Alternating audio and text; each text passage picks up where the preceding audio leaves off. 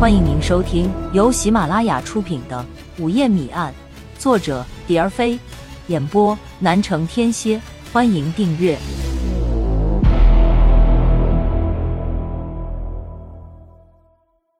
第三十三章，不是尾声的尾声。青城山社府给了加买公安一个惊喜，不费一枪一弹，轻而易举就擒获了三个毒贩，而且其中一个还是全国通缉的要犯汪武。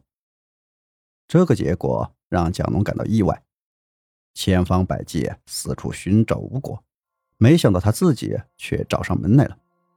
正像古人所说：“踏破铁鞋无觅处，得来全不费工夫。”当李志强打开皮箱检验时，却发现了问题。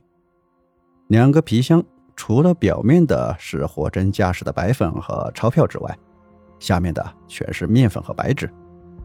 不过白纸伪装的比较巧妙，每叠白纸上面几张都是真钞。如果不一张一张仔细看的话，是发现不了问题的。大家面面相觑，不知道背后的操纵者捣的是什么鬼。提升王五和两个毒贩，竟都不知道这是怎么回事。不过从他们的愤懑情绪可以看出，他们几乎意识到了什么。他们脸上的表情证实了李志强他们的猜测。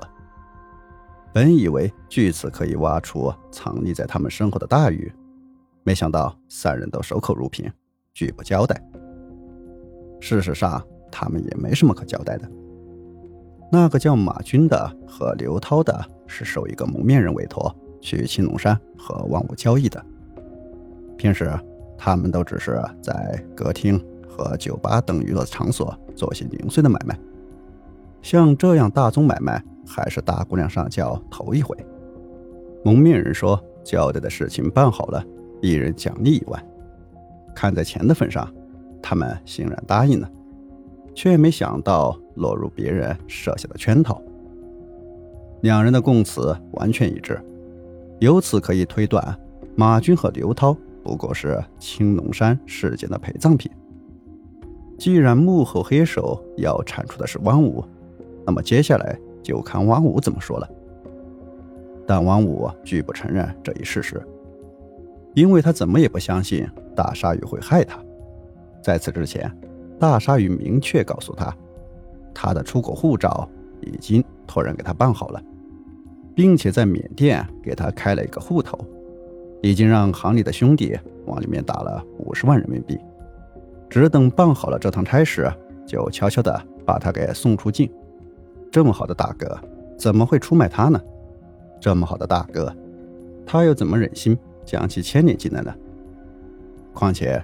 这趟差事又不是大鲨鱼亲自交代的，交货时间和地点也都是对方直接通知他的，和大鲨鱼没有任何关系。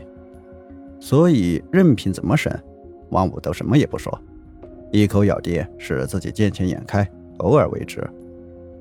审来审去，他翻来覆去都是这几句话。王武这么做不是没有道理，大鲨鱼有恩于他。他不能对不起大鲨鱼，因为他并不知道是丁浩在背后搞鬼。如果知道，结果会是怎么样呢？可事实是他不知道，因此结果也就不尽人意了。六天以后，汪武被蒋龙、罗伟押送返回荣城。历时一百三十八天的三幺七凶杀案，终于慢慢落下帷幕。亲爱的听众朋友，本书已全部播讲完毕，感谢您的收听。